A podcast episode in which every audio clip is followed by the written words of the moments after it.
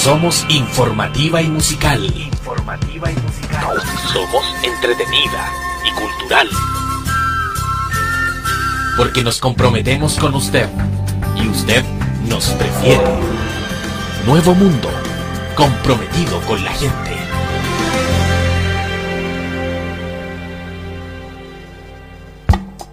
¿Aló? Con el señor Cabataz, por favor. Hombre, ¿qué pasa que no escucho esas máquinas trabajando? ¿Que no hay energía eléctrica? Bueno, que usen las viejas, pues, hombre. No me importa cómo de lo que trabajan, ¿me entiendes? Que trabajen. Señorita Domitila, si llama mi mujer, dígale que iré a almorzar esta tarde. Porque tengo una reunión muy importante con los economistas. Y que el contador me traiga las ganancias del día. Porque necesito mucha plata. Mucha plata, plata, plata. No me importa cómo, aumente la hora de trabajo, reduzca el sueldo, no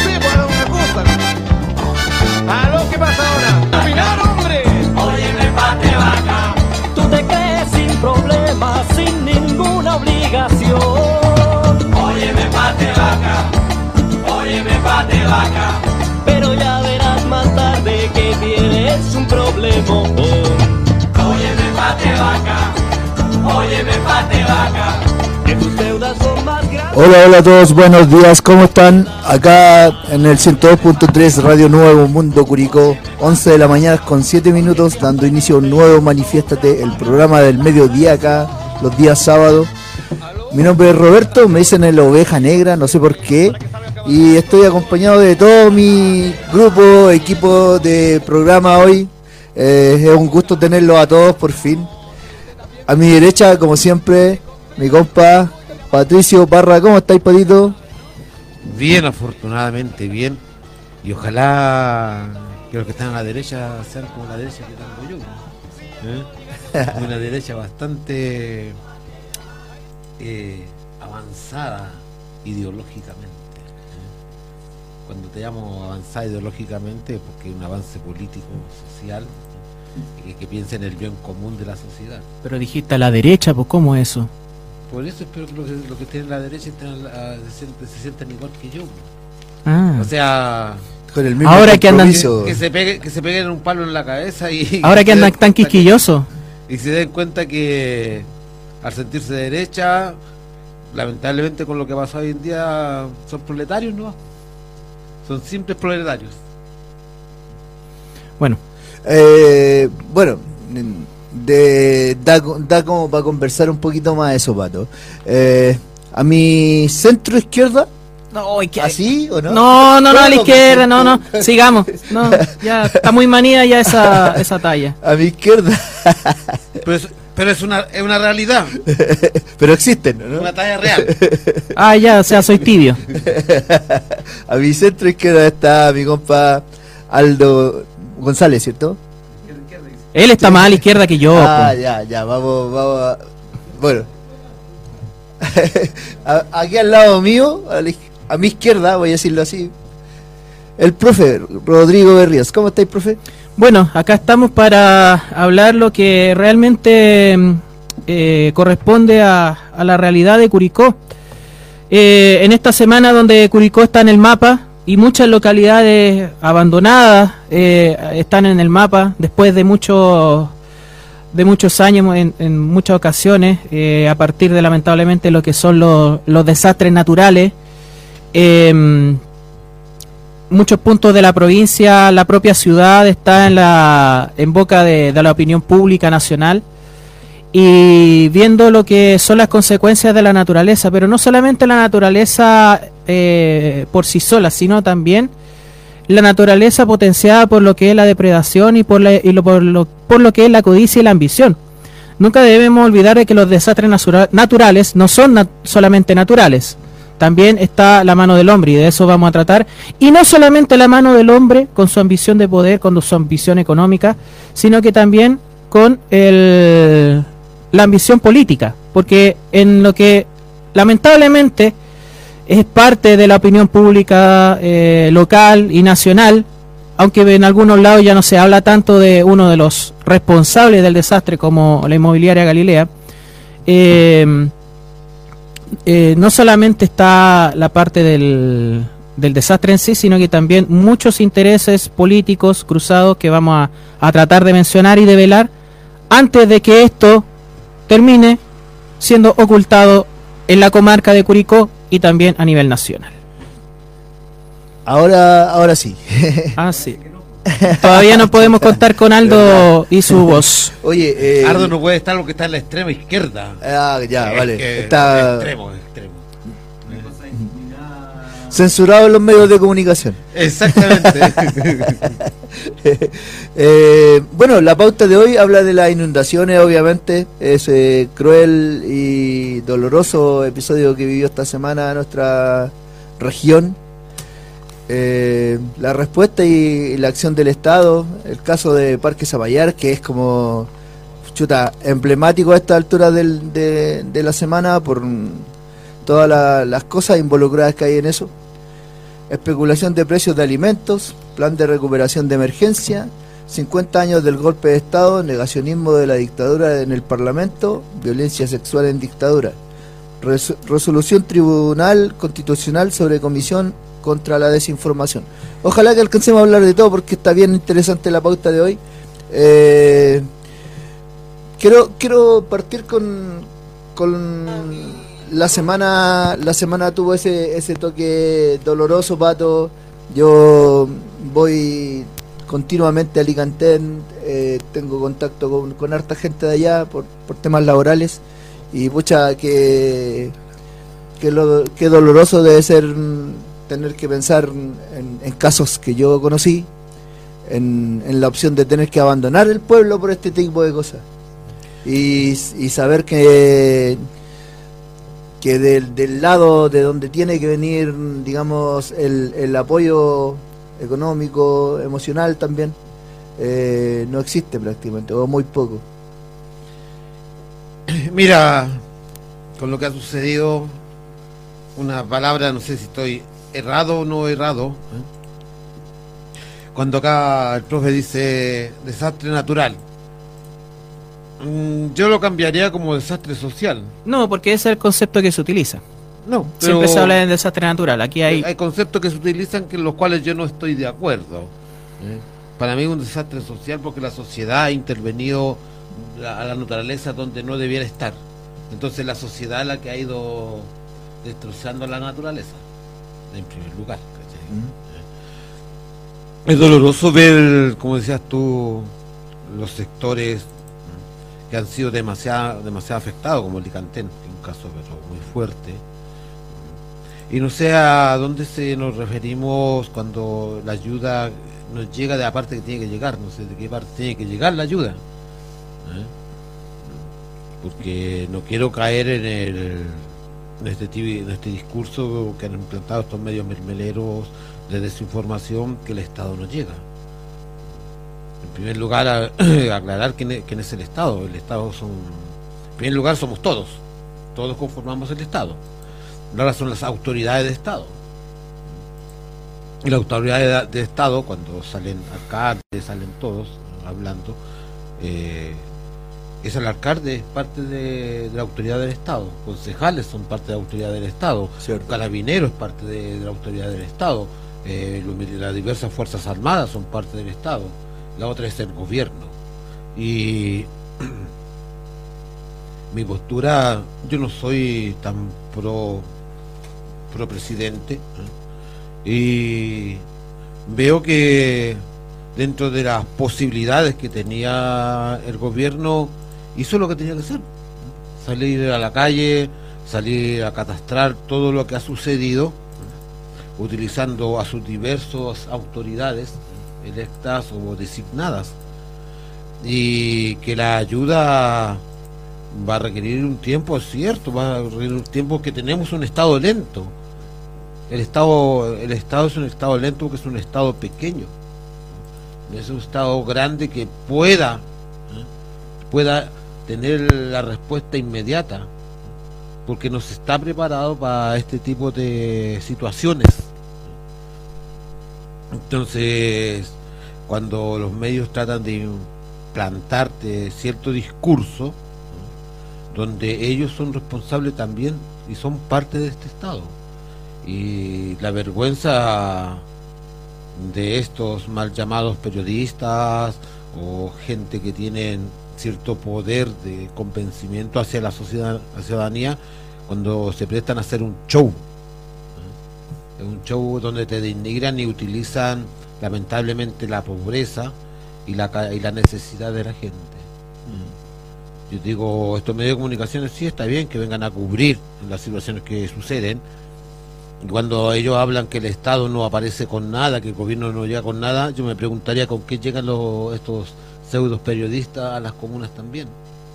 Llegan con ayuda, con toda la cantidad de avisajes publicitarios que tienen, con todas estas empresas que lo apoyan, que son parte de este sistema neoliberal, que son los que se aprovechan de la ciudadanía, llegan con algo de ayuda, llegan con por lo menos con un kilo de arroz, no llegan. Simplemente van a hacerse, lamentablemente, un festín con la necesidad de la gente. Un reality show.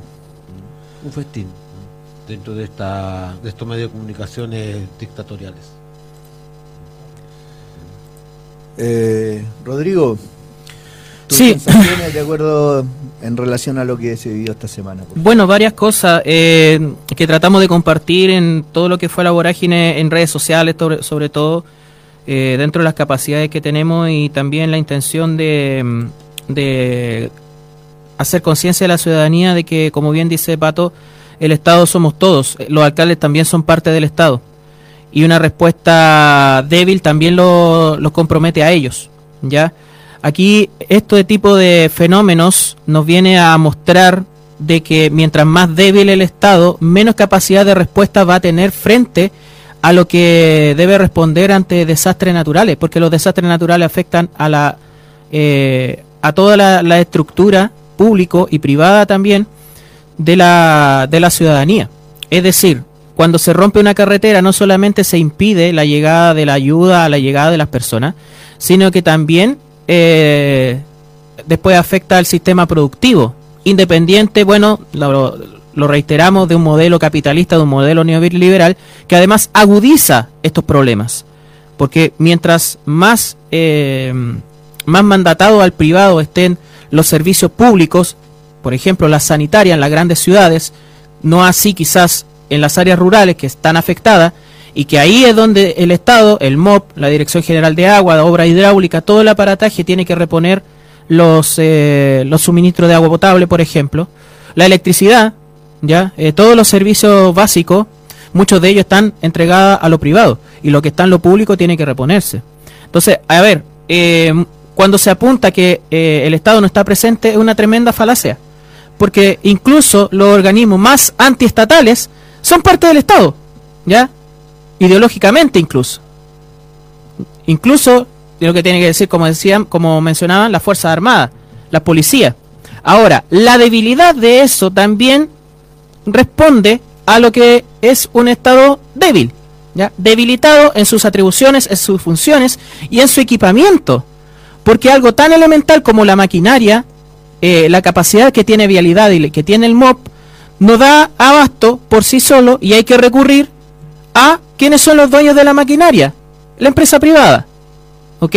Incluso hay una facultad en los estados de catástrofe de requisar maquinaria, así como sucedió en los incendios forestales, de contar con el agua para los elementos de emergencia o de respuesta. ¿Ya? O sea, aunque no le gusta a mucha gente la posibilidad de expropiar ¿ya? elementos para responder a la emergencia en estado de catástrofe.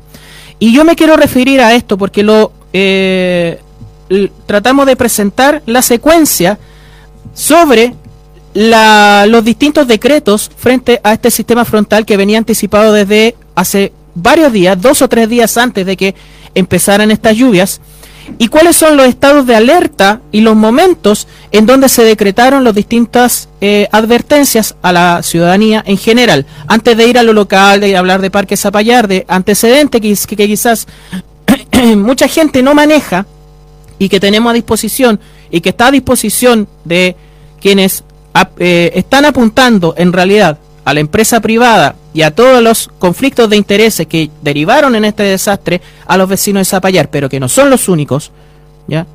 porque el Parque Zapallar es una muestra, pero así como eh, Parque Zapallar estaban otros rincones de la ciudad también afectados.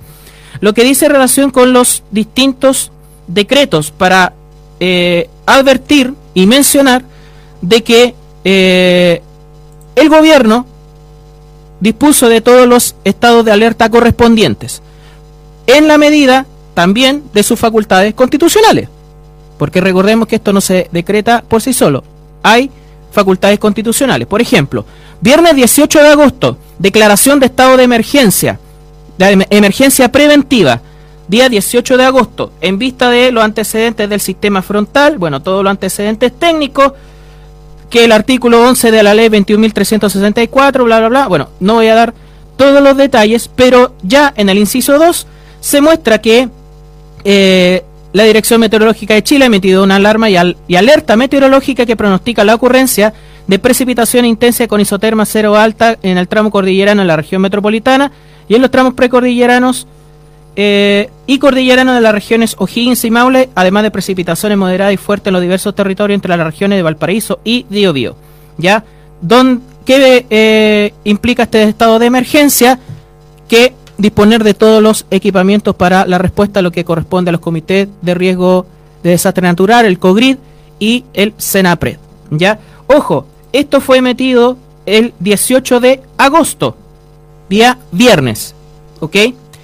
Lo que dice relación después con el estado de emergencia, perdón, el estado de alerta, de, zona de catástrofe, perdón. Lunes 21 de agosto, ya en vista con las consecuencias del día domingo, lo que estaba corriendo el día lunes, lo que decreta zona de catástrofe. Mayor despliegue de, recursos y mayor eh, estado de eh, alerta y de respuesta. Ese mismo día lunes, estado de excepción constitucional de catástrofe y se delega la responsabilidad a los jefes de la Defensa Nacional de las regiones señaladas. En la región del Maule, por ejemplo, al general de brigada em, Patricio Carrillo Abarzúa, ya en la región del Maule en el ejército. En otras regiones, otros eh, responsables, por ejemplo, en la del Biobío, al contraalmirante Daniel Muñoz Miranda. Entonces, en vista de las eh, facultades constitucionales, se hicieron estos decretos. Primero la alerta, después la magnitud hace de que se avance en el estado de, eh, de emergencia hasta el de catástrofe que incluso se decretó el mismo día lunes. ¿Ok? Entonces, las prerrogativas constitucionales ¿ya? y los momentos de la, de la tragedia va marcando cuándo se decretan todo esto. No se puede decretar estado de catástrofe o llegar al máximo estado de excepción constitucional antes de que se consuman las circunstancias que justifican ese estado de excepción constitucional, porque incluso sería una contravención a lo que dice la propia constitución vigente. Eso desde el punto de vista administrativo, jurídico y legal. Ya, estamos en el 102.3 Radio Nuevo Mundo Curicó y también en nuestras redes sociales, en fanpage eh, Nuevo Mundo Curicó. Tenemos un comentario de Toño Olmedo que dice una vergüenza y cara de palos. Es ex autoridades comunales del gobierno anterior hablando de que toda la culpa de la tragedia del temporal es del presidente actual. Son unos miserables. Saludos a todo el panel. Para eso, a eso vamos a avanzar. Eh, Presentemos a Aldo. Sí, Aldo, ¿por eh, fin tiene voz? Creo que sí. bueno, a la, a la izquierda está Aldo González. ¿Cómo está, Aldito? A la izquierda, izquierda. A la izquierda, izquierda. Sí, podría, hay que decir izquierda, izquierda. eh, nada, yo me quiero detener un poco. Aquí hay un tema, más allá de lo legal o más allá de, de los hechos concretos, hay un tema que es bastante complejo que tiene que ver con nuestra sociedad, con la sociedad que han construido durante, ¿cuánto? 40 años, 50 años, ¿ya? Eh, una sociedad bastante extraña, se podría decir, ¿ya? Porque, a ver, yo, a mí me tocó estar en el Zapallar, me tocó también estar el día martes eh, repartiendo sacos de arena en todo Curicó y ver eh, la catástrofe que hay en Curicó por las cosas mal hechas, si no es otra cosa. O sea que Aquí hay un tema que tiene que ver eh, con, que las cosas se han hecho mal durante mucho tiempo. Y desde esa perspectiva tiene que ver también con lo que decía el profesor. Aquí no se le puede echar la culpa a un gobierno o al Estado, porque en realidad lo que tenemos hoy día es un Estado subsidiario, donde son los privados los que mandan. Incluso el terreno, incluso en la, lo que dice relación con dónde se construye. Sí, de hecho, de hecho, eh, eh, en otras circunstancias, a lo mejor aquí hubiese estado el Consejo de Defensa del Estado eh, querellándose por el tema de Zapallar y todo lo demás, pero no puede hacerlo ¿por qué? porque este es un problema entre privados. La gente que habitó eh, o habitaba ahí en Zapallar, más una empresa privada. Es un problema entre privados, por, por tanto, el Estado eh, no puede hacer acciones judiciales más allá del ámbito netamente que tiene que ver con, Ojo, disculpa, como dice entre privados, también afecto a las leyes del consumidor.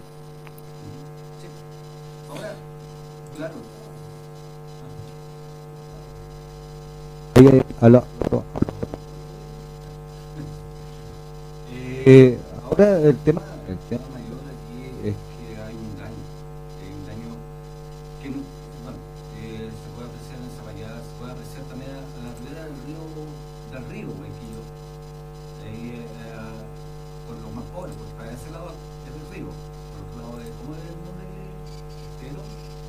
Eh, sí, el estero Huayquillo.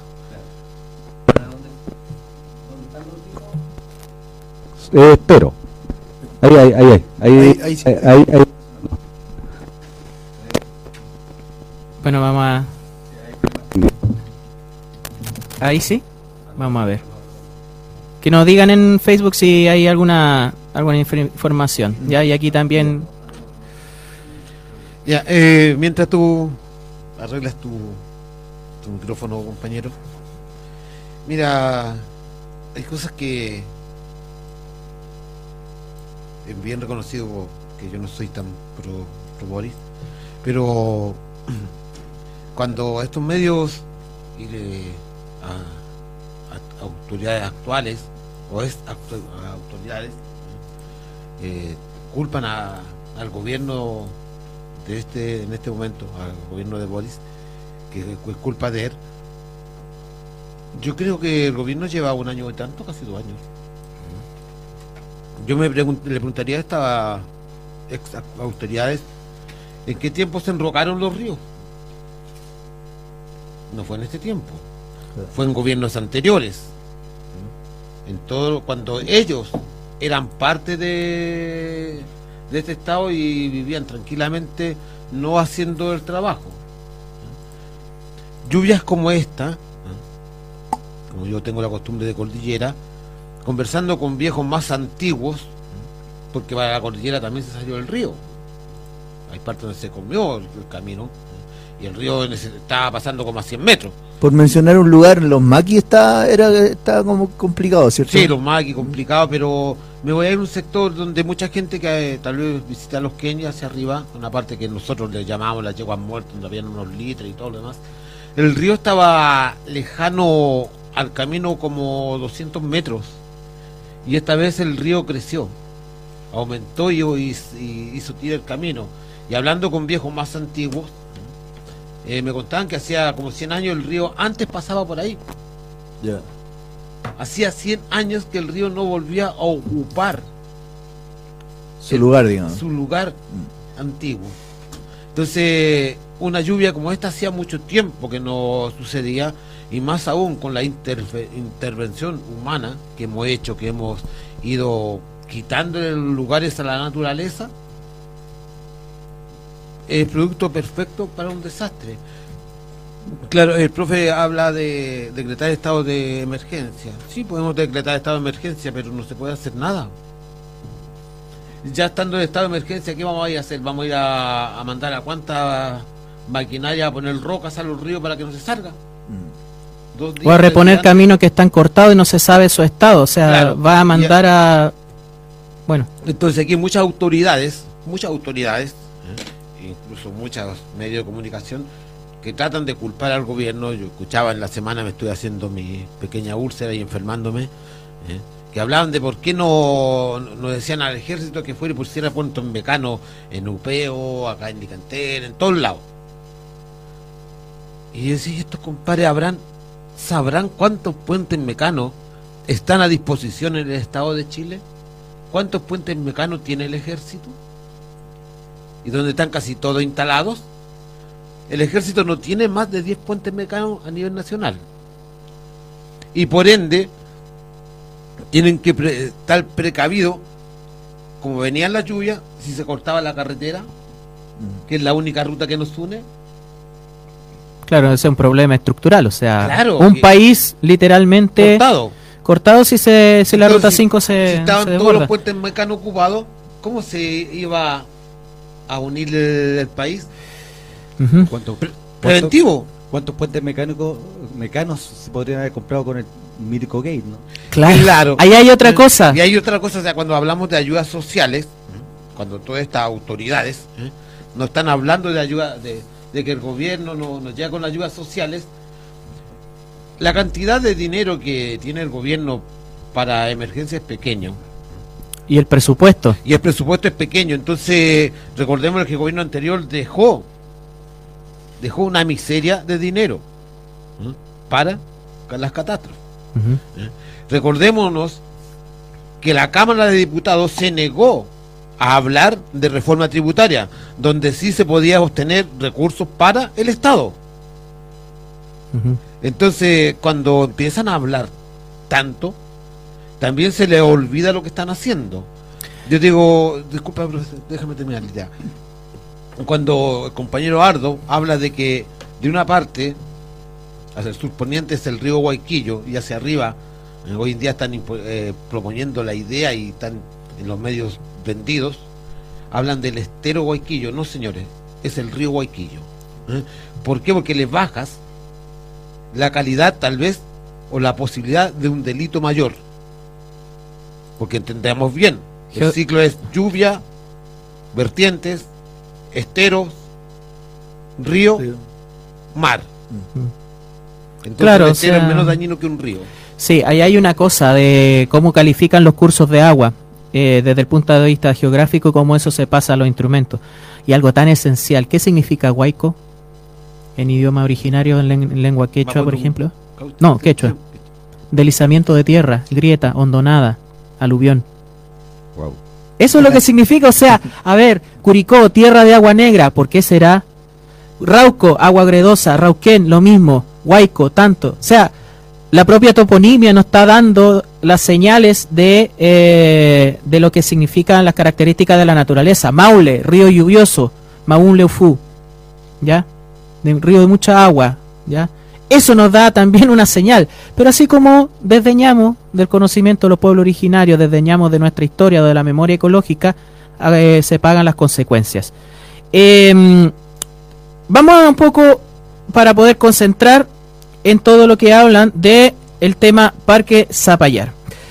Tengo un documento que quizás no ha sido eh, tan difundido, pero que es un documento público que dice relación con un informe técnico de riesgo sobre el cual se identifican las eh, los riesgos fundados y tiene este título ya dice Plan Regulador de Comunal de Curicó Informe de riesgo fundado anexo. Este documento que fue entregado al Ministerio o elaborado junto con el Ministerio de Vivienda y Urbanismo y la ilustre Municipalidad de Curicó durante el periodo de Hugo Rey Martínez, actual diputado, que además cuenta con la firma, además del secretario municipal, que es un administrativo, ¿ya? de un arquitecto, un asesor urbanista, Sandra Girón, y del cuestionado Carlos Figueroa Vega, ingeniero civil y director de obras. Este documento habla sobre los riesgos medios y altos de inundación ya de la ciudad de Curicó. Fundamentalmente hace foco sobre el sector aledaño al puente de la ruta 5 y el sector que hoy día conocemos como Dragones, Dragones Sur, Guayquillo, Prosperidad al fondo o Maule abajo, ¿ya? Y eh, el sector de Trapiche, ¿ya? Hacia lo que es los límites de la población.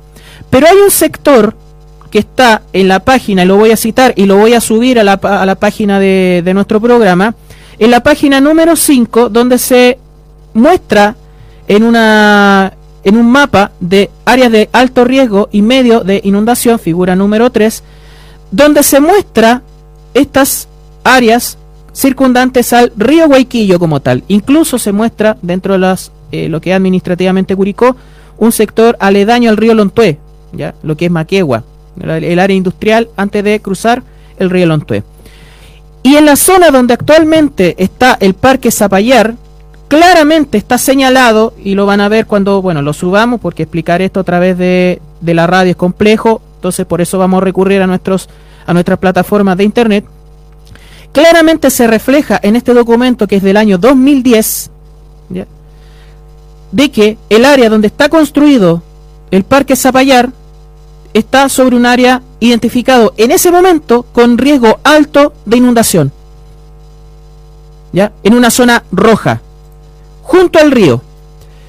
Y junto a este documento, donde dice, ya, hay una, hay una cita o hay una mención donde eh, se refleja de que eh, se propone un rocado en una altura estimada de una cota hasta de 198 metros sobre el nivel del mar, de tal forma de soportar sin inundarse crecidas del periodo de recurrencia igual a 100 años. Esto realmente supera ese momento de crecida, Por todas las características. Entonces, hay un documento que si bien está muy enfocado en identificar la zona de inundación relativo a la ruta 5, relativo a estas poblaciones mencionadas, en esta cartografía que estoy mencionando, ya en un documento de, perdón, de agosto de 2010, firmado por Roberto Lara Venegas, ingeniero civil, ya que eh, elabora este, esta, este informe técnico con los distintos eh, temas de cauce, etcétera, etcétera, los perfiles. En la cartografía ya se menciona el área descrita de donde hoy está instalado el Parque Zapallar como una zona de riesgo alto de inundación. Es decir, para elaborar el plan regulador de Curicó actualmente vigente, firmado por Hugo Rey Martínez y además por el inmediatamente intendente de la región del Maule, Rodrigo Galilea Vial, sabían, tenían las características técnicas, los informes técnicos de que esa era una zona de inundación. ¿Qué vino después? ¿Ya? En este plan regulador, que paradójicamente, y volviendo también a las autoridades locales, a los ambientalistas o a las personas que estamos en la lucha por la preservación de humedales, nos han dicho que utilizamos información falsa. ¿Saben qué información nosotros utilizamos para poder respaldar técnicamente nuestra eh, causa? No hablo desde el punto de vista personal, sino que colectivo. Respecto a los humedales, nosotros utilizamos la información del plano regulador de Curicó. Además de información de Cerna Geomin, que es la institución oficial del Estado, que hace este análisis técnico de suelo o este análisis del territorio respecto a zona de inundación, licuefacción, bueno, un montón de conceptos técnicos. Nosotros vimos un video que eh, después se divulgó a través del portal El Ciudadano de cómo se rellenaba este sector y una propia persona del área decía, ¿Cómo se le ocurre construir a 50 metros del río? Y eso fue lo que pasó, porque construyeron en una hondonada. Ahora, ustedes tienen más conocimiento, Pato, quizás, de eh, cómo es el río, cómo es el río Guayquillo desde hace mucho tiempo y la aberración de haber construido en ese lugar. Yo simplemente en este punto estoy aportando una información respecto a que hay autoridades mandatadas que debían analizar técnicamente las características de ese territorio con estos informes. En el periodo de Hugo Rey, el Consejo Municipal, el rol fiscalizador de ese Consejo Municipal, del que pertenecía, por ejemplo, el actual alcalde Javier Muñoz, y muchos otros políticos, Jaime Canal quizás también, o el señor de la, de la corretaje de propiedades, Mario Undurraga, que también es juez y parte muchas veces de lo que se dice en cómo se norma las construcciones de, de la ciudad. No sé si Francisco Sanz estaba en ese periodo ya, pero son los mismos nombres que están dando vuelta en este momento para apuntar a las responsabilidades de este desastre natural. Ellos son los que aprueban los planos reguladores de la ciudad, que tienen que recibir la información técnica, que tienen que recibir todo este tipo de detalles. Y si no tienen la información, fiscalizar. acá hay una responsabilidad política de, de donde los actuales que se están escudando diciendo no, que el director de obra fue despedido por un montón de, de mm, irregularidades. Ustedes pudieron haber previsto mucho de este desastre porque además el plano regulador actual todavía no consideraba esa zona como zona urbana. Y el, el plano regulador, que este Consejo Municipal, incluso con concejales supuestamente verdes, supuestamente ambientalistas, Paulina Bravo y Patricio Bustamante, Pucci, aprobaron, no hace cuenta de todas las observaciones que se han hecho al territorio en materia de humedales y quizás de riesgo de inundación como ahora la naturaleza no ha demostrado. Pato. No, que me gustaría escuchar a Ardo. Sí, yo también, pero No, no, está bien. Ardo. No, no, es que me, me estaba acordando de, lo que decía acá de los concejales, eh, todo lo demás que hablaba el profe. Hay un ejercicio muy básico, ¿ya? Métanse a Google, pongan Parque Zapallar y van a aparecer los of- la oferta de arriendo de esas casas que se inundaron. ¿Cuáles son las empresas de corretaje que están que estaban arrendando estas casas? Undurraga, Entre tantos, él. Gonzalo Correa. ¿Ya? Con eso mm, paso a otro tema, porque lo dejo ahí. Exacto. Eh, es que, mira, sí, a ver, yo lo conversaba hace un rato atrás con eh, Patricio y, y tiene que ver un poco con que a mí lo que me molesta es la, eh, la situación social, eh, todo, todo el tema de que ah, se ha enarbolado muchas veces el tema de que el empresario, eh, por ser privado, hace bien las cosas. No, el empresario, y esto es eh, una mínima clase de administración, el empresario va a optimizar recursos, y si optimizar recursos implica hacer eh, las cosas mal para ganar más plata, Lo va a hace. hacer. ¿ya? Y es cosa de el que quiera vaya al Parque Zapallar y ve unas cuatro paredes con eh, divisiones de cartón interna, no puedo decir otra cosa que vulcanita, eh, y eso costó 180 millones. 4.000 UF. 4.000, 5.000 UF. Ahora, eh, el problema, el problema, como lo decía cuando volvía ahí del Parque Zapallar, porque me tocó ir a limpiar una de las casas, lo conversábamos en, en- en el vehículo que veníamos de vuelta. Esto en cinco años más va a haber gente que va a estar comprando casas ahí, pues, de esas casas porque está más barata. Porque Claro. bajó la plusvalía, valo- Claro. el valor. Sí, es que eso, eh, recordemos qué es lo que pasó el 2010 con el terremoto y el maremoto, o el marepoto, como decía algún malditos corta. Y ahora anda una vuelta Eh, a la playa. Claro.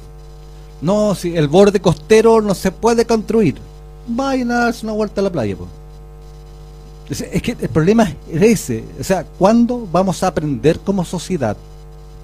Porque, a ver, también es culpa nuestra como sociedad. si- eh, eh, no, no nos saquemos la culpa encima.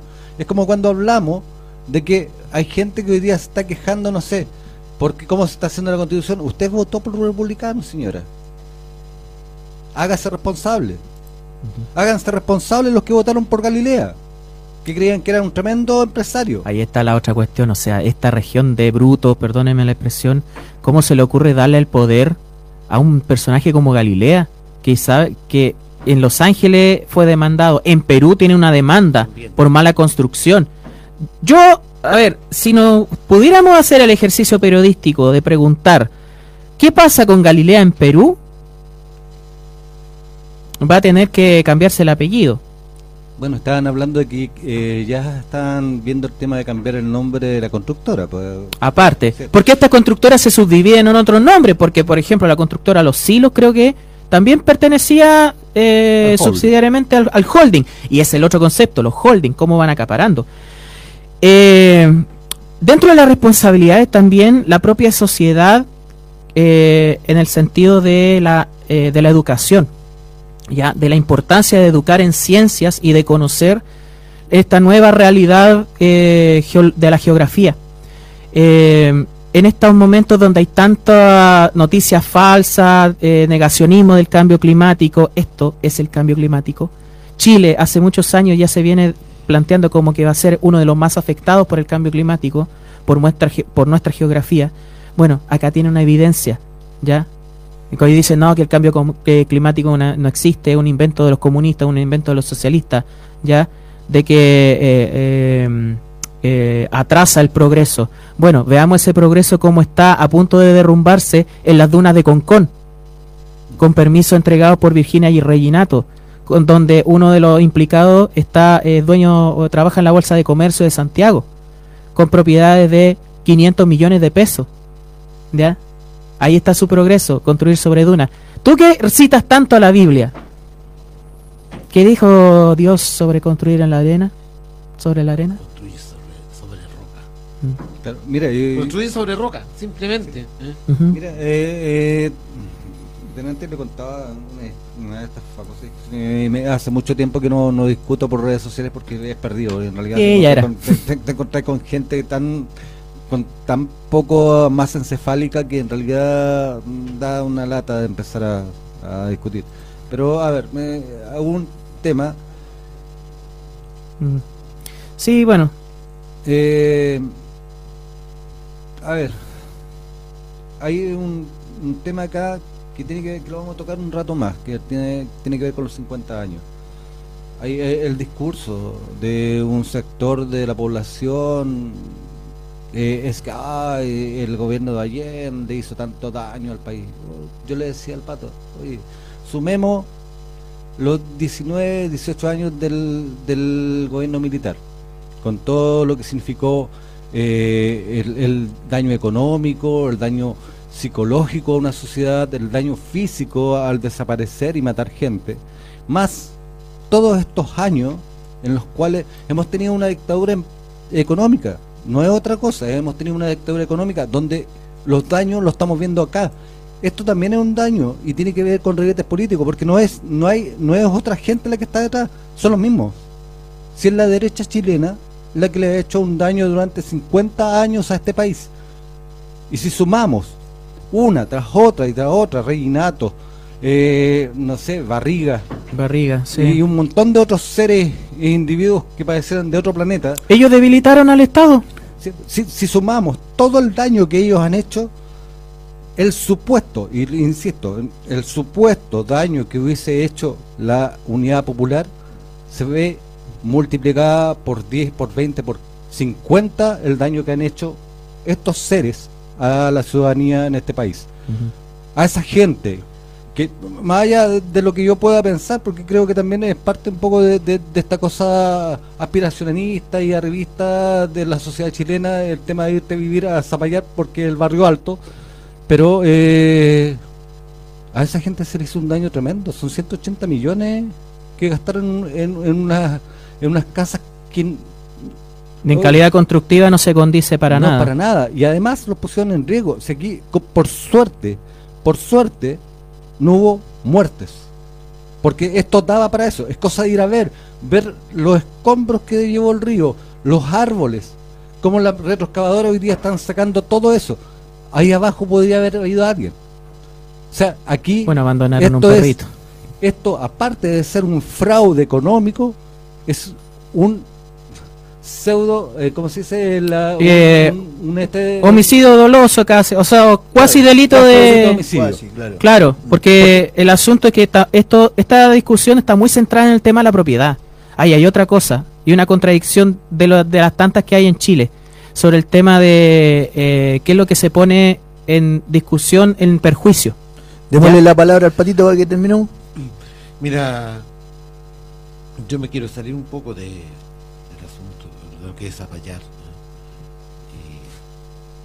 Y, y también ver otras partes que también han sufrido mucho. ¿no? Y ojalá que, que en este momento donde el Estado va a, va a ayudar, va, va a contribuir ¿no? con elementos, ojalá sea pronto, pero que también divisen muy bien a dónde van a entregar y a quiénes van a entregar a la gente que realmente necesite porque digo el fin de semana que no estuve en puertas por ahí me enteré que, que le estaba entregando a gente que no necesita nada. O sea me fui de Ayudas. ayuda digo a gente común y, co- y corriente voy a hablar de alimentos de animales. Le entregaban siete sacos de pelec. Y a un dueño de una propiedad que hasta tus ojos te dice, pierde que es el dueño de toda una cantidad de terreno gigantesca, le entregaron 30. Ahí están los criterios de INDAP. po. Ahí están los criterios.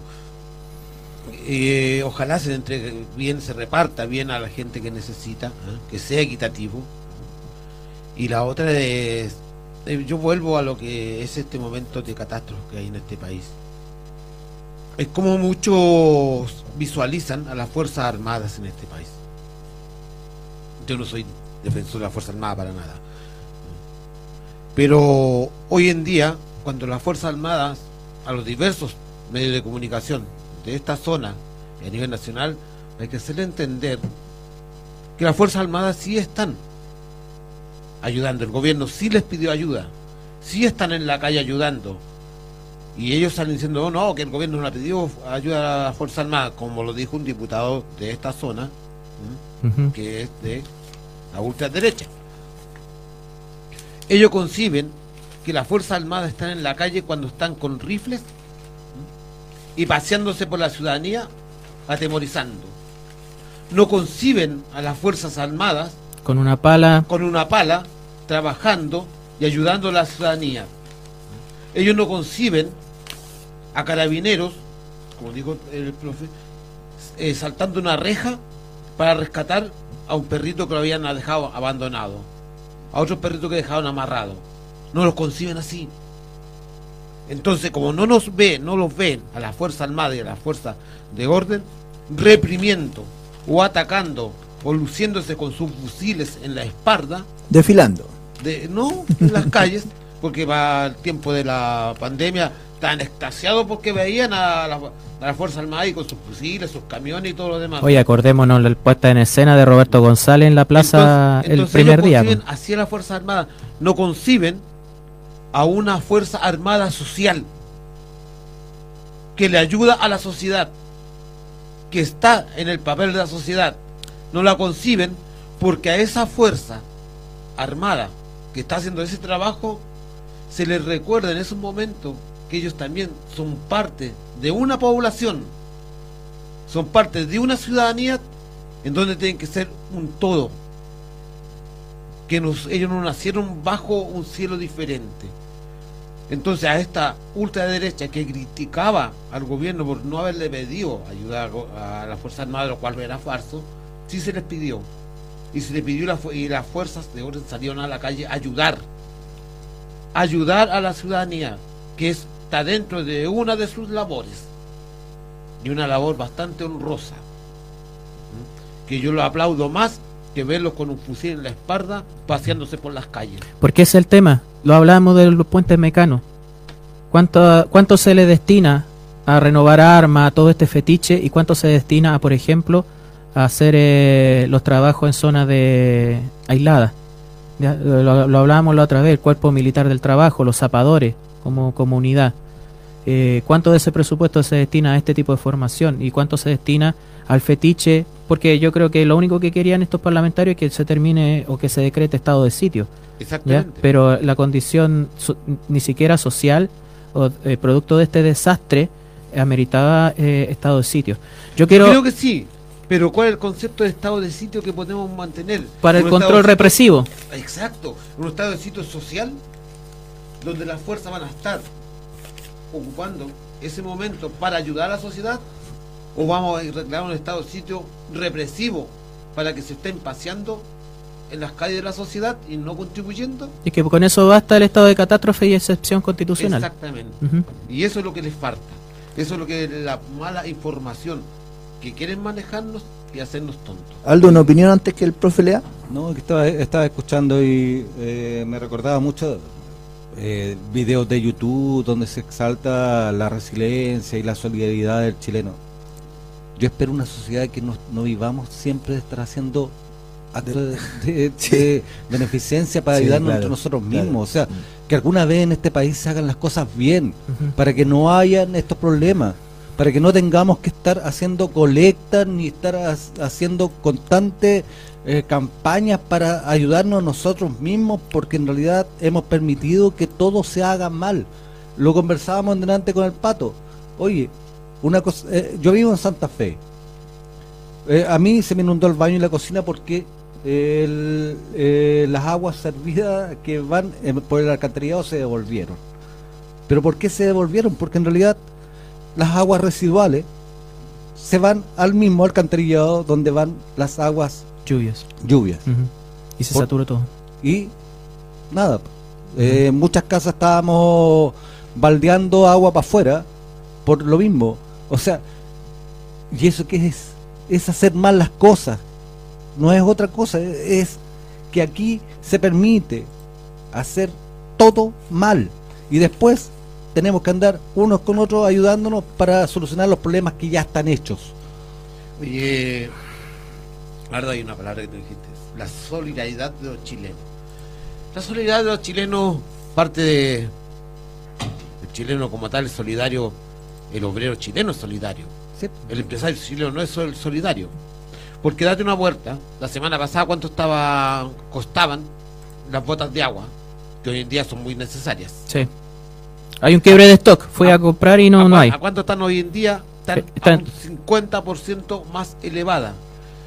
Los grandes empresarios, Las papas. los solidarios que somos, tenemos, eh, la gente obrera va a comprar para donar. Te subieron el arroz, subieron el azúcar, subieron todo. Sí. Todo. Pero si demo- Entonces, esa somos solidarios realmente o nos o llega un momento de estos grandes empresarios que se aprovechan de la necesidad de la gente Pero si muestra un botón en la Teletón, po, hijo. Sí. Sí, sí, Ay. es- es- ahí está, está el, el punto máximo de cómo se da la situación. La, la Teletón siempre la ha financiado la gente. Los empresarios, ¿qué es lo que hacen? Recolectar la plata que consume la gente Que ya de les sus pagaron. pero y también llevar su tajada de ganancias. Exactamente. Entonces, nada, si al final, que lo que tenemos es que eh, al final es como te digo, po, tenemos en una parte un río y en otra un estero. Entonces, mientras no cambiemos esa mentalidad que es mediocre, porque no es otra cosa, hay que decirlo con su nombre, son mentalidades mediocres. Es como, es como el, el- el tema de una discusión que tuve ayer con unos compañeros cuando decían, oye, eh, es que nosotros somos clase media, porque todavía existe esa mentalidad que supuestamente el 18 de octubre o el 19 de octubre Se aterrizó. se aterrizó. Mm. No, sigue existiendo. No es que yo gano un millón de pesos mensual, sí. Pero resulta que si tú vas a Europa, en Europa una persona que está cesante le pagan 1.700 euros porque está cesante. Y, y nadie quiere estar cesante por ganar una, una miseria. En Estados Unidos a un, a un temporero le pagan 2.500 dólares. Y eso es gente pobre, gente que Claro. eh, no, eh, hace los trabajos Claro. que ellos no hacen. Mm. Y aquí, porque ganáis un millón de pesos, te creéis clase media. Profe, lo último para No. ir a la pausa. No, vamos a la pausa porque lo que tengo que hablar eh, respecto a esto es muy importante. Eh, para rebatir también a todos estos oportunistas, ví- víboras, buitres de la tragedia, como los parlamentarios de la zona, como el señor eh, Guzmán, como el señor Donoso, que ahora hablan a fiscalizar el crecimiento inmobiliario. Los vamos a destrozar después de la pausa. Vamos a la pausa y volvemos. Problemas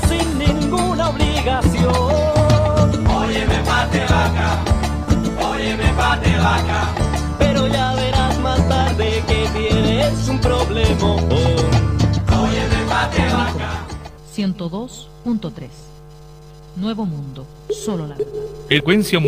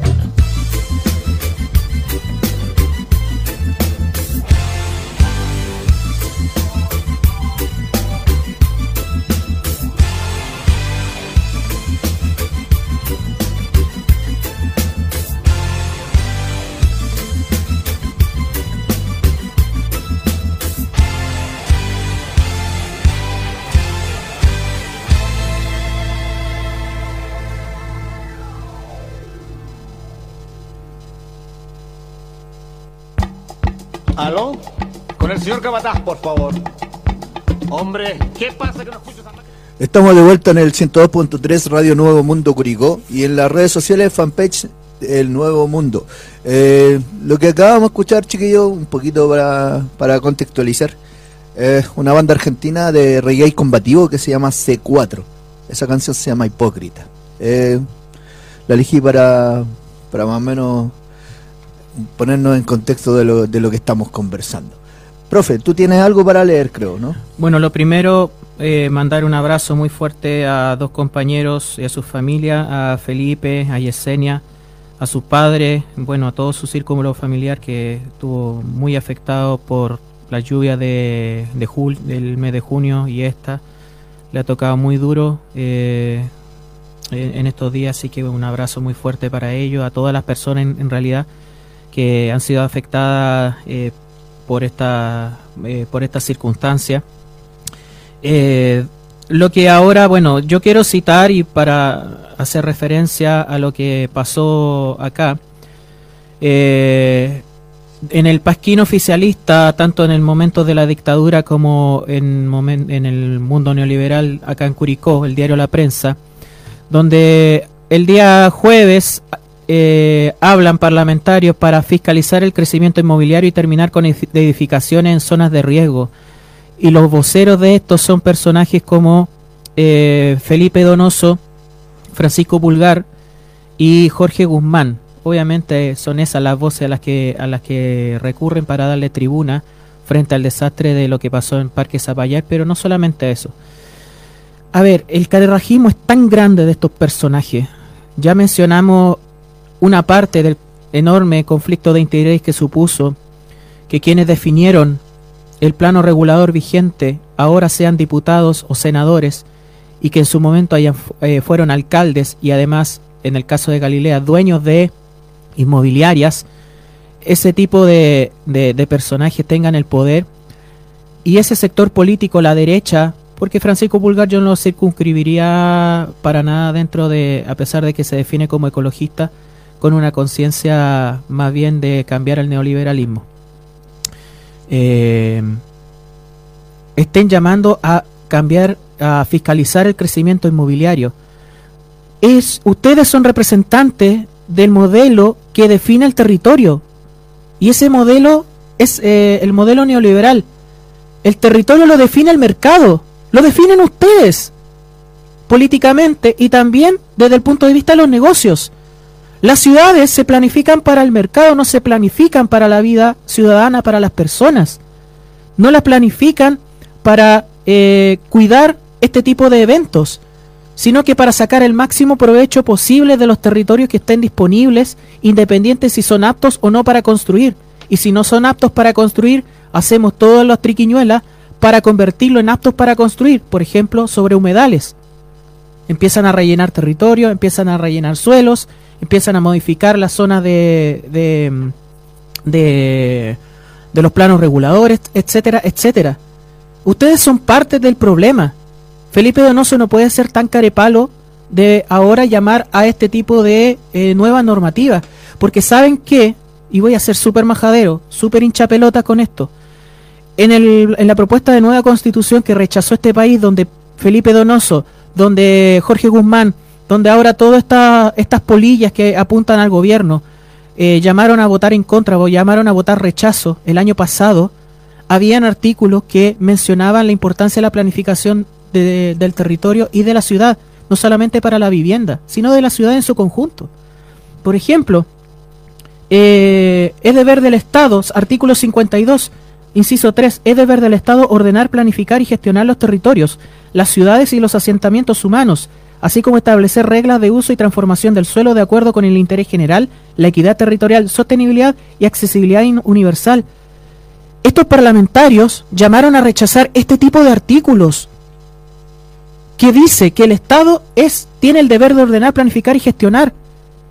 Cuando en este momento lo que hacen eso es el mercado, son las inmobiliarias, son las constructoras que ustedes en el Parlamento representan sus intereses. Y no solamente en el Parlamento, sino en los municipios, como concejales, en el gobierno regional, como cores, ¿ya? O como eh, gobernantes del gobierno regional. Acá siempre se habla de quiénes son los eh, estamentos técnicos, los profesionales que se encargan de estas tareas. Arquitectos, ingenieros civiles. En ningún lado hablan los, hablan los geógrafos. En ningún lado hablan otros componentes desde el mundo académico o desde el mundo técnico para los planes de eh, reguladores comunales. Se los desoye, se los aparta, se los ningunea. ¿Ya? Lo importante que es también el ordenamiento territorial como fundamental en el conocimiento público de la ciudadanía, porque estas son cosas quizás muy técnicas, pero el hecho de ser muy técnico también lo hace propiedad de un círculo muy cerrado, y ese también es un problema, porque si mayor cantidad de gente supiera estos conceptos, se vería mucho más involucrado y mucho más partícipe en definir el territorio. Y lo de Parque Zapallar, relacionado con esto, además de la necesidad de robustecer al Estado para que haga estas tareas. Ahora, ahora le piden al Estado, porque son oposición en este momento, le piden al Estado que se haga responsable cuando ustedes representan la aberración que, ha- que es el mercado en materia inmobiliaria, en esa depredación por los suelos que los lleva a construir sobre lechos de ríos, sobre eh, rellenos de humedales, sobre suelos que no están aptos, ¿ya? Y ahora le piden al Estado y al gobierno actual que se haga responsable por un titular, por eh, aparecer políticamente como fiscalizadores. Pues, ¿hasta dónde llega el el límite de la decencia de estos personajes? ¿Ya? Vuelvo a insistir, que fueron parte de la campaña del rechazo a la constitución propuesta el año pasado, que decía explícitamente en un artículo que acabo de citar, número 52, inciso 3, del deber del Estado de hacer estas tareas. ¿Qué van a hacer estos personajes? ¿Van a proponer una ley para ellos ser los paladines de esta causa en el Parlamento, cuando en el Parlamento se han negado a todo tipo de participación del Estado en diversas materias que le solucionan la vida a las personas. O sea, pan duro, corta con tu carerrajismo, ¿ya? Es exactamente iba a decir lo mismo, profe. Un chilenismo, eh, carerrajismo al máximo. po. Sí, y agregar esto, porque mucho se pone el foco en Parque Zapallar.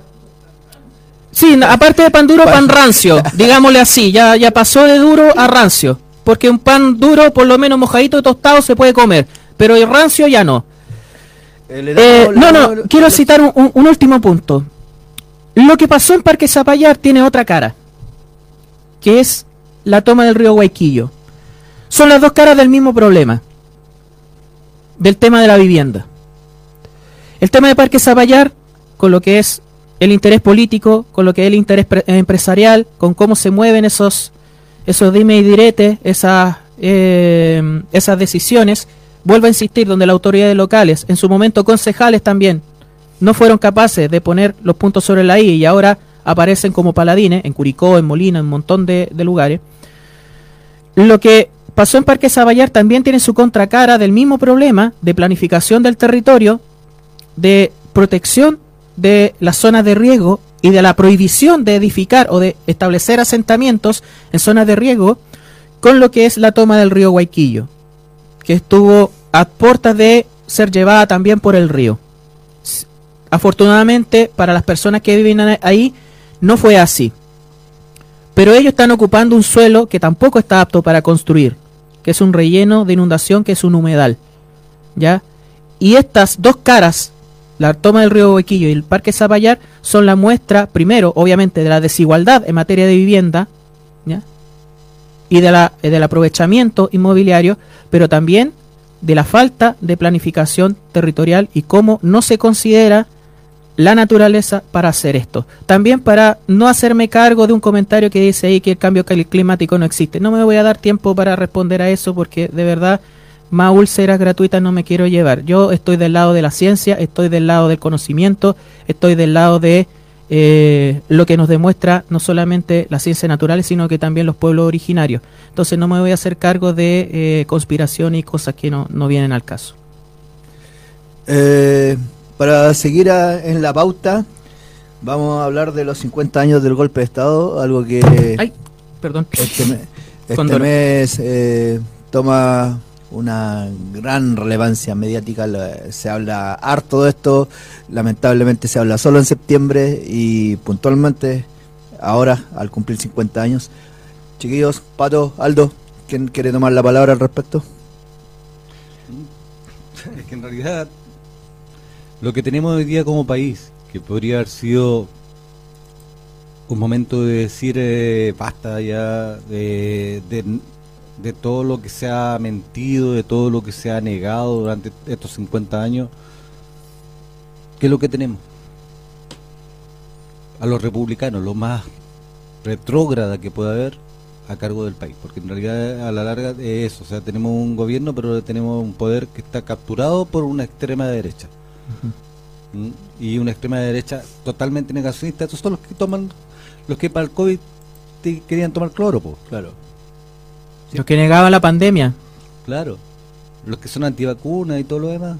Y que son anticambio climático y lo demostraron en el Parlamento también. Sí, ¿por qué? Porque ahí, ahí no es un tema, yo, yo insisto, yo creo que hay las evidencias, como dice el profesor acá, eh, la evidencia científica de un montón de cosas, están ahí a, a la vista.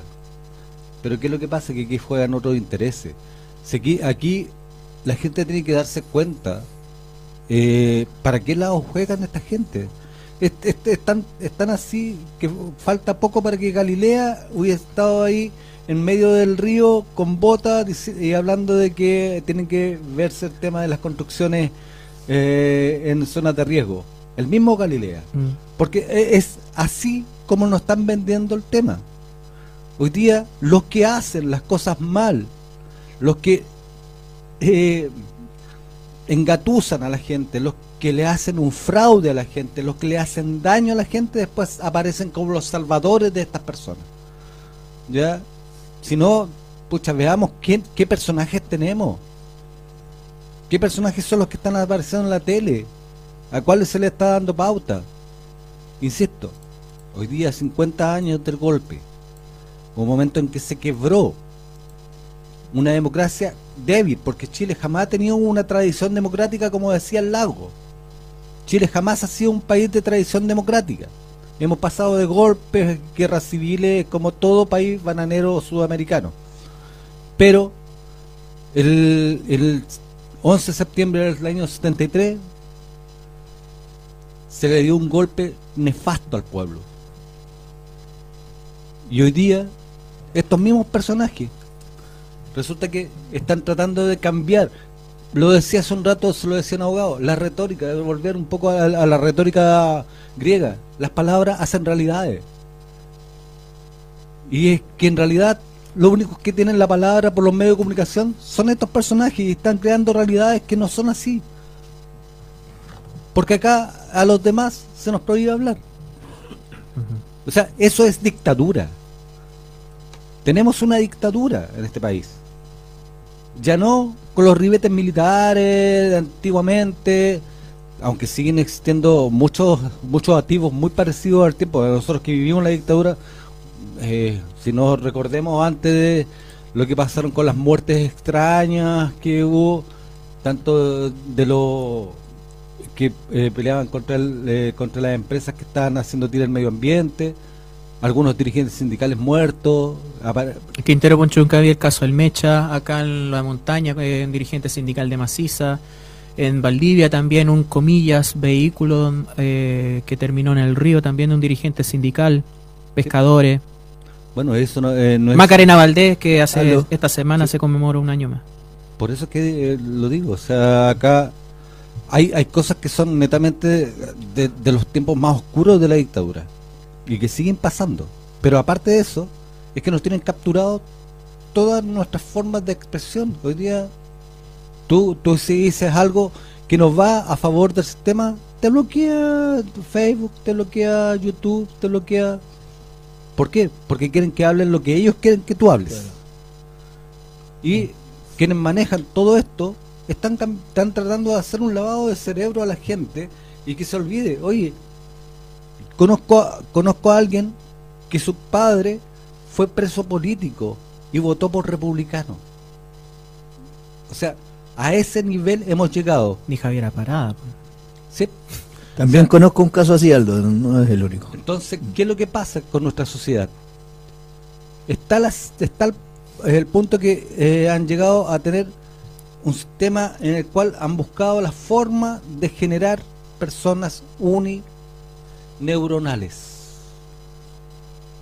Ni siquiera para discusión crítica. eh, ya es la inhumanidad y la y más allá de los conceptos es la, es la estupidez. Sí, porque porque en realidad yo ya, te- ya, ya supera el límite de lo que puede calificarse como ignorancia, sino que ya raya en, en, en otros en otros estándares ya. Mira, más allá, más allá de, de- de mis concepciones, que yo las concepciones político-ideológicas las tengo claras, pero a mí me encuentro que un, ya, es- ya, es- ya es grotesco cada vez que cuando tú dices una visión, tiene una visión divergente de algo que te, que te estén, ah, es que es zurdo, es que basta ya. Claro.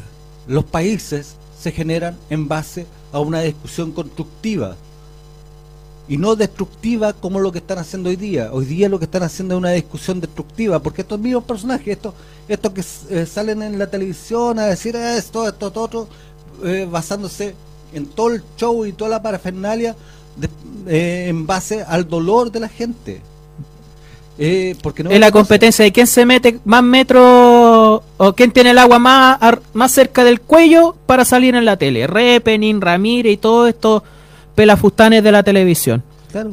Y- Pato, dale Aldo, termina por favor. No, no, es, o sea, da, da rabia, da rabia. Yo lo conversaba hace un momento atrás con Patricio ahí afuera. Eh, mira, uno puede eh, tener muchas visiones, eh, a lo mejor, de por qué llegó la gente a zapallar y divergente y todo lo demás, pero aquí hay un hecho. Esa gente, más allá de que alguno diga, ah, está, es que eh, tenían casa de 180 millones, sí, pero es una casa indigna. Y más aún, los, eh, los pusieron en riesgo y, le- y hoy día esta gente está con las manos cruzadas porque aparte que perdió todo, como decía el pato, hoy día tiene que pagar una deuda. Porque de aquí a que eh, los abogados con su cuento y que, que- que se compran un juez, que se compran al fiscal y todo el cuento, van a pasar años para que reciban una mugre indemnización. Y Si es que- y si es que la estamos- reciben. Estamos hablando de Rodrigo Galilea, el amo y señor de los suelos de acá de la región del Maule, además. Patito, Bueno, yo me refería a los 50 años. exacto. Creo que el espacio de los 50 años. Mm. Bueno, la clase política hoy en día, la ultraderecha, y la derecha que también está dentro de la coalición de gobierno, que es la concertación. Al igual que en los años 70 en adelante, esta ultra, ultraderecha, con, en el Parlamento, con el lenguaje sedicioso, al igual que hoy en día esta ultraderecha con el lenguaje sedicioso, impulsando a una debacle nacional, a una enemistad nacional.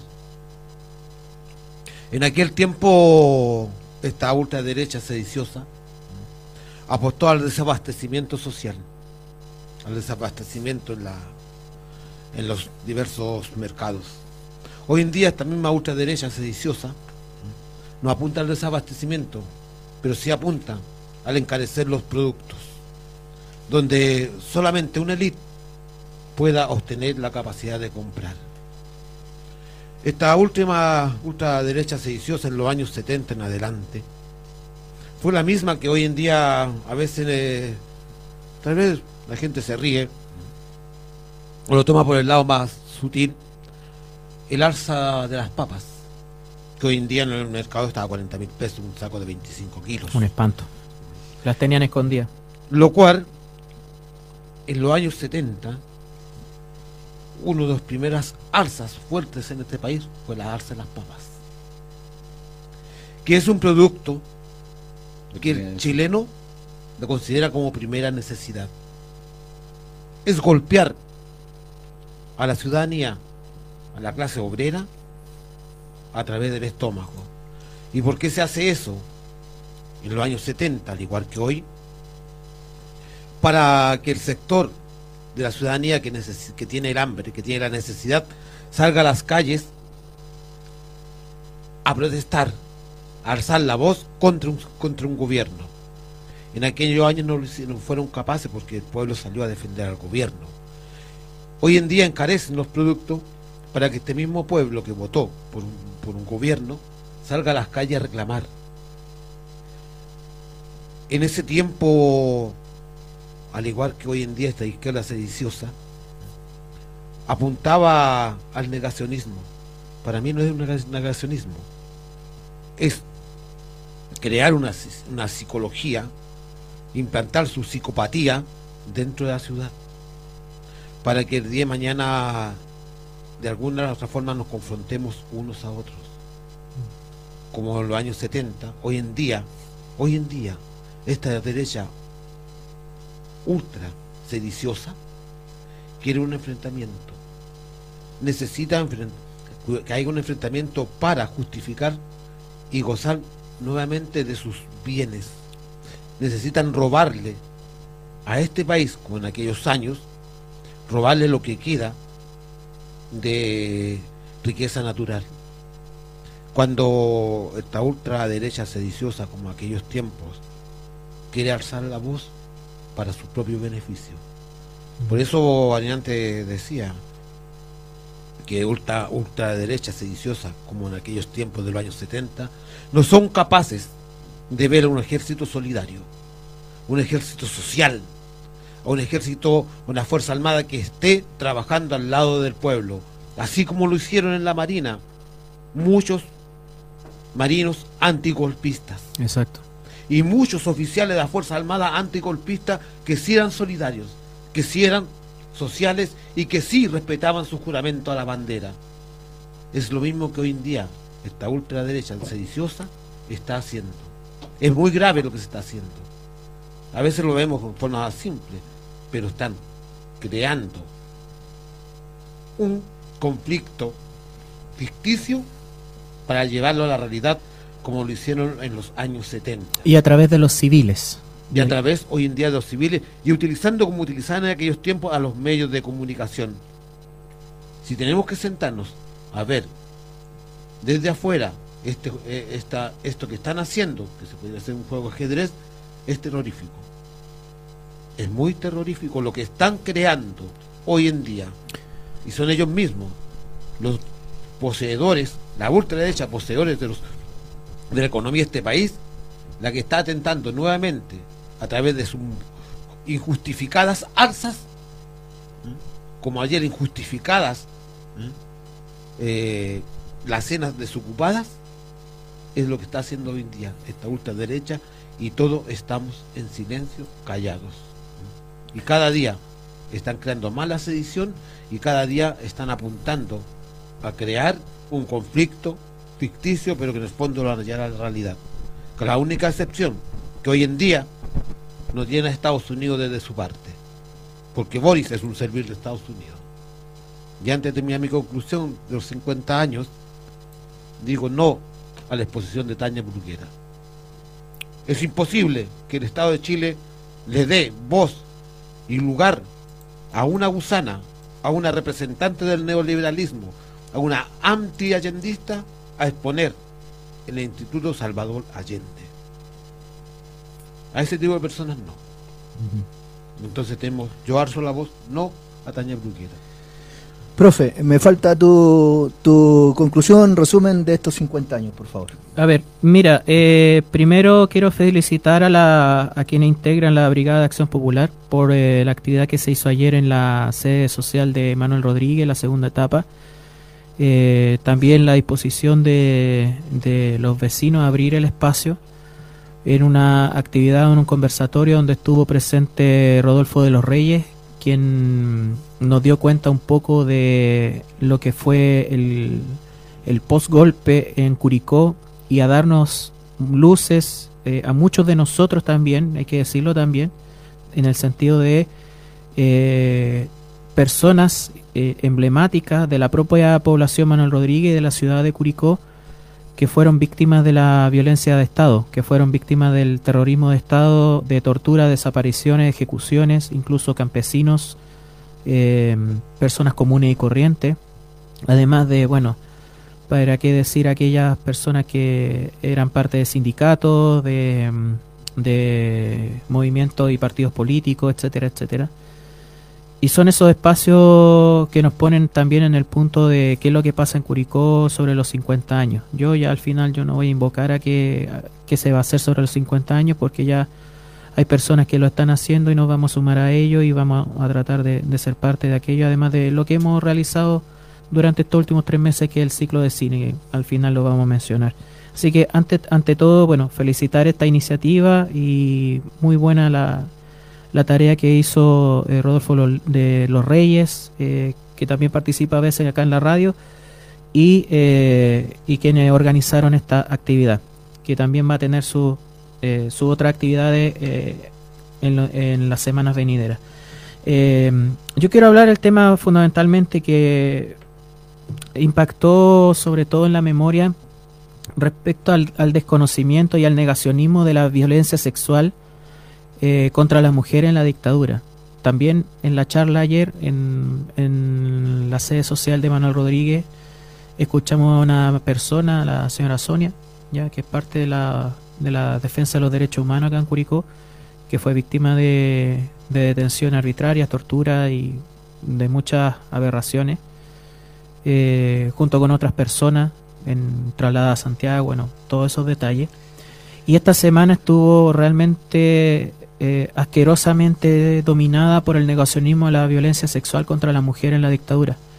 Aún teniendo a representantes en el mismo parlamento, en el mismo espacio que ocupa la eh, deleznable Gloria Navellán, eh, una persona que es capaz de ocultar a la violación sufrida por una eh, pariente de ella por parte de otra persona de su vínculo familiar, que además defiende a Martín Pradena, todo su sector, todo, toda su estructura, que fue parte de un ataque racista hace un par de años a comuneros mapuche en la comuna de Victoria, eh, en el tema de la coordinación de estos ataques junto con el APRA.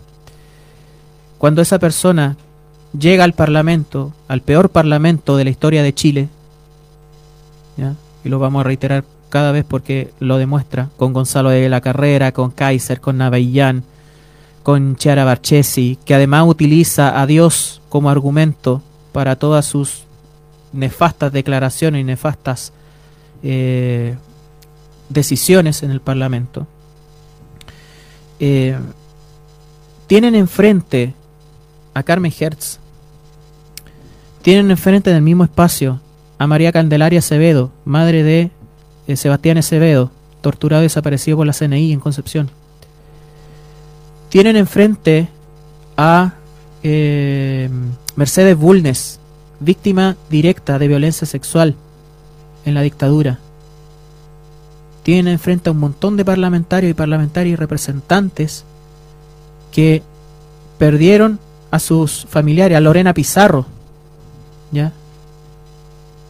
que nuevamente fracasó el intento de censura de la ultraderecha. Tapita, ahí va a estar Lorena Pizarro.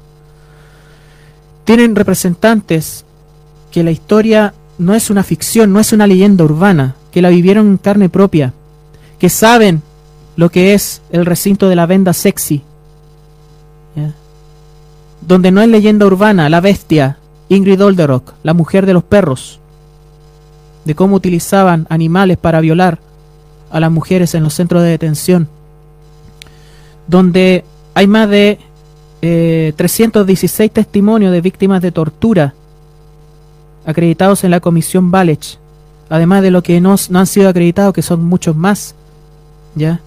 de violencia sexual contra mujeres, mujeres que detenidas fueron violadas y que fueron embarazadas por sus violadores, por militares, por policías, por agentes de la CNI, de la DINA. Algunos de ellos tuvieron que parir, otros que perdieron sus hijos por la cantidad de brutalidad que recibieron. Donde hay 50 parlamentarios, 50 que votaron en contra de esta resolución incluida la cristiana, Chiara Bachesi, Chalper, Osandón, María José y todos estos representantes infames. Lamentablemente, la desmemoria, el negacionismo, el no hablar estos temas, el que no sea parte de la discusión en las escuelas, que no sea parte de la discusión en la sociedad, ¿ya? que hay gente que banaliza o que relativiza la dictadura, también están relativizando esta violencia profundamente eh, repudiable, profundamente deleznable. ¿ya? Y como comentábamos en la semana, siempre estos actos van en contra de las mujeres, no porque no se atreven a increpar o a negar este tipo de violencias cuando tienen a un parlamentario hombre en el, en el Parlamento. Si se dan cuenta, todo este tipo, todos estos negacionismos están apuntados siempre a parlamentarias mujeres. ¿Cuántas veces han intentado censurar a, Lorena Pizarro? ¿Cuántas veces eh, esta, última semana Gonzalo de la Carrera, un personaje asqueroso, eh, burlándose prácticamente del hecho de que Carmen Hertz portara en la solapa la foto de su marido, Carlos Berger, detenido desaparecido en la caravana de la muerte, si no me equivoco, en Calama. Lamentablemente, también hay una generación que jamás se ha hecho estas preguntas y como jamás se ha hecho estas preguntas y se ha enfrentado a estas realidades, banaliza lo que está pasando con los 50 años o banaliza de que se haga ejercicios de memoria. Eh, Aldo, una, una consulta como para seguir dentro del mismo tema. En, en tu labor diaria, digamos, en, en lo que tú trabajáis, eh, ¿se toca este tipo de cosas? ¿Tú ves al tener contacto con la gente? ¿Cómo, cómo, se, ¿Cómo se siente? ¿Cómo se respira eh, en los 50 años? O voy a decirlo así, bien en, bien en chileno. ¿O somos pocos los, los que hablamos de este tipo de cosas? Si tú me lo preguntáis, somos pocos. Ya, ok. Ya, en realidad, lo que lo que vende es la televisión. Ya. Eso más allá de, de que tenemos, yo trabajo, trabajo en un Cefán. Mm. Es cosa de darse una vuelta por las fichas y cuántas fichas están marcadas como price.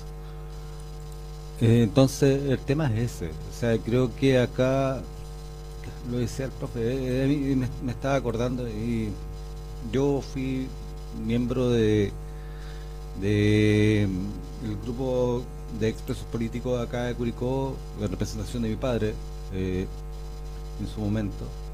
Y una vez conversé con una compañera de Linares. Y ella, con mucha entereza, me contó todo lo que pasó. No lo voy a contar porque en realidad no- no es un tema de- como para darlo en una radio ni nada de eso. Pero creo que también aquí, como decía el pato, aquí hay, hay gente que, que tiene, tiene culpa directa o indirecta. Lagos, cuando salió el informe de Valech, prohibió que se dieran los antecedentes que estaban en ese informe. ¿Por qué lo hizo? La pregunta es ¿por qué lo hizo? A lo mejor hubiese sido muy, no sé, eh, es que en realidad es- es- cuesta mucho, es un tema de, de, de, de, de pudor de alguna manera detrás, pero creo que eh, al país le hubiese sido bueno saber qué es lo que hicieron esta mugre de gente, porque no se puede decir otra cosa. Cuando Acá- se ven a, lo- a la- acá en Curicó, se ven a los torturadores, a los cómplices civiles por las calles, de inspectores de colegio, dueños de medios de comunicación, políticos, empresarios. Mira, yo, te digo una cosa, eh, eh, yo, ustedes saben, yo soy una persona que está constantemente pendiente de, lo que pasa a nivel global también, y en particular hoy día con el tema de la guerra, que en realidad es el punto focal de una situación mucho mayor. Pero analizaba el otro día eh, un análisis que hacía un- una socióloga de cómo fueron cambiando la mentalidad de un pueblo, como fue el ucraniano, la- esta nazificación. Y lo que decía me calzaba plenamente con lo que pasa acá en Chile. Ok. O sea, es el lavado de cerebro que se ha hecho. De hecho, ayer veía y me, me llamaba la atención, de- fue el, el aniversario de la independencia de Ucrania. Los niños en Ucrania cantando el himno ucraniano en inglés. O sea, a, a ese nivel. Y para allá vamos nosotros. Y, y si seguimos así vamos a terminar como Ucrania, hecho pedazos.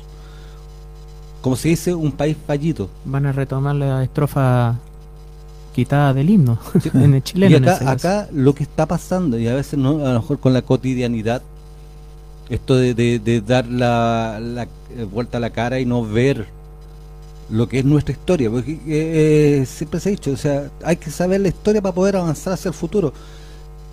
Si nos vemos nuestra historia, si nos vemos qué es lo que pasó, lo nefasto que fue la dictadura, cuánto daño hizo, no tan solo a las víctimas directas, sino que también a las víctimas indirectas. Yo lo, lo decía, o sea, cuántos hijos de, de víctimas de derechos humanos no votaron por la derecha. Y ahí te muestra cómo está la sociedad actual.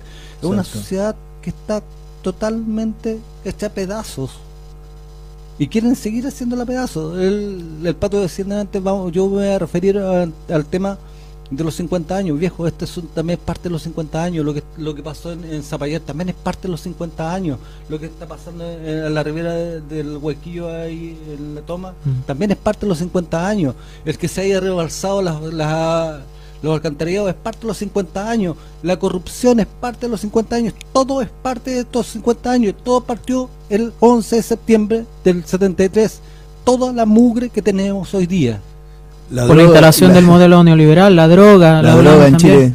Sí. Eh, Patito, mira. Quiero eh, corregir algo, dam- dame. Sí, eh, yo me había confundido para responder a don Marco en redes sociales sobre el tema de Sebastián Acevedo, que fue el quien se quemó a lo bonzo, y bueno, eh, eh, sobre el tema de la mm, eh, de los hijos, que en realidad María Candelaria es la hija de Sebastián Acevedo, así que ahí hecha esa aclaración por la confusión sobre lo que había mencionado. Parlamentaria, hoy en día María Candelaria en, en, en Concepción. Pato, tal vez tu, tu análisis va a ser muy parecido al del Aldo, pero creo que también tengo que preguntártelo. Eh, ¿Tú cómo sientes la calle? Porque yo sé que tú conversáis mucho en la calle, más allá de lo laboral. La calle lamentablemente es como dice Aldo. La ¿Mm? calle está muy, muy silenciosa. Yo diría aterrorizantemente silenciosa. Silencio cómplice casi. Eh, como silencio cómplice, no. Eh, lamentablemente, muy aterradoramente silenciosa. ¿Silenciosamente entregada? Recuérdate que aquí, aquí me da a entender cuando digo aterradoramente silenciosa. ¿Qué pasaba el 17 de octubre en este país? El 17 de octubre del 2019 Sí. pasó lo que pasó en, el- en- en Santiago, en el, en- en el metro. Pero antes estaba, esta sociedad estaba terriblemente silenciosa. ¿Mm? Los medios de comunicación acallando todo lo que estaba sucediendo. Claro. Y como dice acá mi compañero Ardo, eh, una sociedad manipulada por los medios de comunicación. Entonces, cuando hay una sociedad muy silenciosa, es porque se está guardando este país, se guarda las cosas y de repente, ¡pum!, explota. Y yo creo que este es un país, por eso cuando digo que hay una derecha muy sediciosa, ¿eh? y está, eh, están echándole leña a la hoguera. Con relación a los 50 años, la gente está silenciosa, está callada, muy. mm, muy yo creo que no es que la gente se haya olvidado, tal vez, ¿no? pero muy acomodada a lo que hoy le están ofreciendo. De hecho, de ver gente como. como la parada, que Javier Parada. Uf, qué parada. ¿no? Lamentablemente diría ya el otro nombre que justifica el asesinato de su padre, que niegan a todo. Eh, es cómplice de toda una situación, pero también tenemos que recordarnos, tenemos que recordarnos, muy bien a mí no me, no me asombra ¿eh? que hijos de detenidos o de desaparecidos o nietos ¿no? de, de gente desaparecida se haya ido al lado de la derecha. A mí no me, no me asombra, ¿por qué? Porque en los años de los 80 en adelante, los que conformamos la fuerza de lucha social, los que abrazamos la bandera de ir contra el dictador, éramos simplemente gente que no teníamos, tal vez, familiares que tenían injerencia política. Nos dolió la sociedad y salimos a la calle por la sociedad, por una entrega social. Por ver la condición en que estaba la gente en el 82, 83. En la condición en que, que vivíamos nosotros mismos Claro. y que vivían mis vecinos. En una sociedad, en, una, en un silencio y se salió. Entonces, la gente hoy en día no habla, está callada. ¿eh? También tienen acallado el gobierno. ¿eh? Y el gobierno quiere estar acallado. ¿eh? Quiere estar acallado. Porque, como siempre he dicho, o sea, Boris es la bata de, de- de Lagos. Lagos un continuista de la, de la dictadura. Encubridor de la dictadura también. Y eso es lo que se le mencionó de Lago. O sea, él tenía mayoría parlamentaria y no hizo nada contra el Bachelet también lo tuvo. Bachelet también la tuvo. ¿Eh? Entonces, estos, si en algo estoy de acuerdo con, estoy bien de acuerdo con, con Ardo, es que este es un sistema dictatorial de los años 73 hasta el 2023, aún sigue siendo una dictadura este país.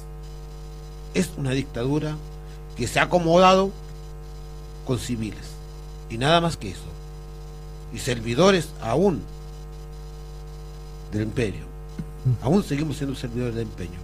Aún somos parte de la de, del dominio de aquel que, eh, que, que cual- el más antidemocrático del, del mundo nos habla de democracia. Seguimos siendo los mismos. sí. No hemos cambiado en nada. Solo un momento, en el año 70 hasta 73, se logró, se intentó cambiar. Se intentó cambiar desde un sistema extremadamente opresor a un sistema social y después volvemos al opresor más fuerte aún.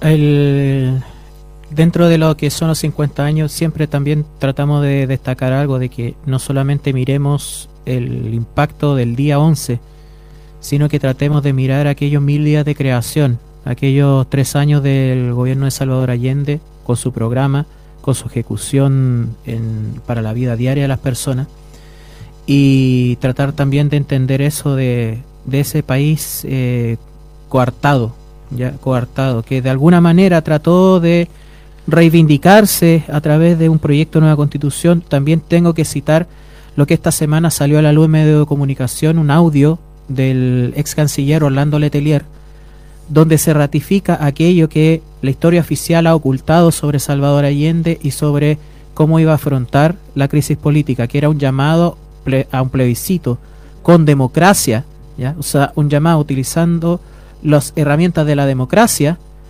para una nueva constitución. Sí. Es un audio que fue divulgado por CNN y que CNN está incluso demandando a todos aquellos que están replicando aquello porque quiere la exclusividad de aquel audio, ¿ya?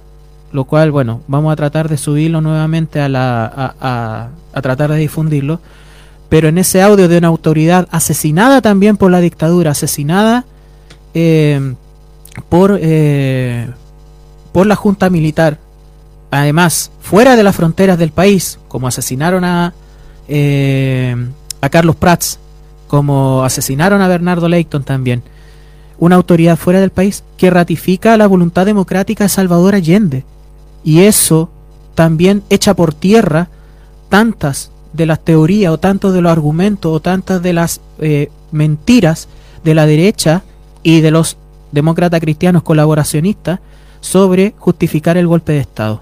Despedirse, profe, por- a- a- a- Sí, que aprovechemos. Aldo. Si me permite una Dale. cosa, o sea, eh, para complementar lo que dice el profe, hagan el ejercicio, pongan Constitución de Allende y está, en, me parece que en la biblioteca del Congreso Nacional está el texto. Sí. Ese texto iba a ser plebiscitado, pero la derecha no quería plebiscito porque se venía saliendo de una elección donde el gobierno de Allende fue ratificado y más aún ganó mucho más votos. Entonces en plebiscito estaban perdidos. Aprovecha que tienes la palabra, Aldo, para despedirte. Bueno, eh, no sé cuándo apareceré por acá de nuevo, eh. Está compleja la cosa, pero nada, eh, estos momentos de reflexión también son momentos de creación eh, de un nuevo país, de una nueva realidad. E insisto, para poder mirar hacia el futuro tenemos que mirar hacia el pasado, pero tenemos que hacerlo con los ojos críticos y no con los ojos de una caja cuadrada. Ok. Pato, Bueno, un fuerte abrazo a la gente que ha sufrido con este empate y decirle a la gente eh, que no se preocupen, que este gobierno no le va a robar la plata a los jubilados y tampoco le va a robar la, la plata a los profesores para salir de una catástrofe como lo hizo el ladrón de Pinochet. ¿eh? Recordémosles que ahí, El viene- 85, claro. que ahí viene la gran deuda cuando es ese gobierno ladrón le robó la plata a los profesores y a los jubilados. Para salvar los bancos. Sí, creando, luchando poder popular. profe, por favor. Bueno, agradecer a los quienes con- nos comentaron, a Marco Antonio Muñoz, eh, fundamentalmente a José Miguel, disculpa que no pude leer el comentario por eh, la vorágine de- del programa, usted entenderá, siempre está presente José Miguel, Eh, a Yesenia también, que la voz de la experiencia habla de, de ti, Pato, ¿ya? Yesenia Leighton. eh, felicitándote. Y bueno, eh, dos cosas al cierre. Lo primero, eh, la jornada de cine se posterga para el próximo sábado. Vamos a exhibir los tres episodios de la Batalla de Chile el día sábado, el día miércoles y el día sábado. O sea, sábado 2, miércoles 6 de septiembre y sábado 9 de septiembre. Los horarios los vamos a difundir a través de las redes sociales. Y lo último también, eh, volver a entender, volvamos a entender Curicó desde su nombre, Tierra de Agua Negra. No podemos desdeñar de lo que es la naturaleza y además de la importancia de las ciencias, la importancia del conocimiento científico para poder ser eh, previsores no solamente resilientes ante la tragedia, sino previsores de los nuevos fenómenos que el cambio climático, que es real, que existe, nos pone como sociedad en este momento, donde además el ser humano es altamente responsable, tanto como el modelo neoliberal de todos estos problemas. Así que eso. Eh, gracias por la sintonía a todos y a todas a través de la radio y redes sociales. Y bueno, nos vemos la próxima semana. Eh, yo sumarme al- a las palabras del, del profe, eh, gracias a los chiquillos que organizaron ayer, porque fue una bonita ceremonia, un, un bonito acto, bien acompañado además. Y bueno, también invitar a la gente a la- al ciclo de cine que ya estamos terminando. Y eh, desde mi interior, chiquillos, estamos todos en la misma. Eh, creo que de repente se está el, el grupo de nosotros se separa por cosas que, que tal vez son conversables o aclarables, pero vamos, aguante la resistencia, aguante la calle. Compañeros, los ciclos no se terminan, siempre se comienzan.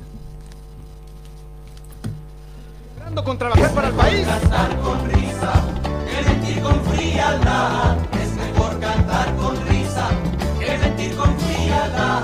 Si el billete no le alcanza, su opinión no vale nada. Si el billete no le alcanza, su opinión no vale nada.